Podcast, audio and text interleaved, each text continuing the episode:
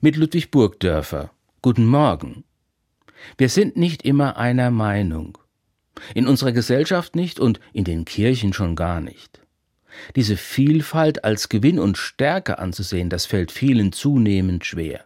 Ob Pandemie oder Krieg, Inflation oder Klima, immer öfter kommt es vor, dass Menschen nicht mehr zusammenfinden. Streiten wäre ja halb so schlimm. Sich die Köpfe heiß reden, diskutieren, warum nicht?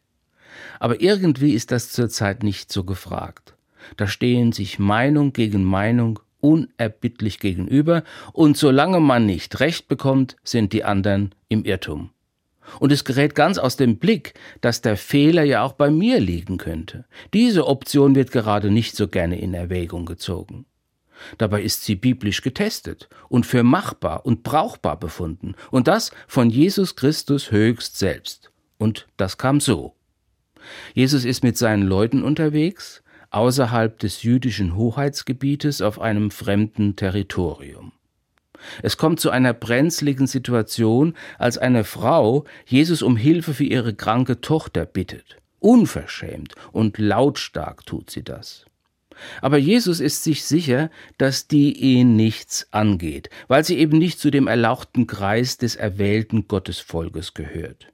Aber die Frau schafft es, Jesus immerhin in ein Gespräch zu verwickeln. Doch Jesus beharrt auf seiner Meinung, man nehme nicht den Kindern das Brot weg und werfe es vor die Hunde, sagt er. Aber die Frau kontert, selbstbewusst und kess. Die Hunde, sagt sie, lebten aber doch von den Brosamen, die von der Herren Tische fehlen. Jesus ist so dermaßen beeindruckt von dieser unverdrossenen Beharrlichkeit, dass er zu ihr sagt, Frau, dein Glaube ist groß. Und da ist es passiert. Jesus erlebt, dass sein Gegenüber Recht hat und nicht er selbst. Seitdem gilt für uns als Christen, in jeder Auseinandersetzung könnte es uns gehen wie Jesus. Es könnte sich am Ende herausstellen, dass der unfassbare Fall eintritt und wir Unrecht haben.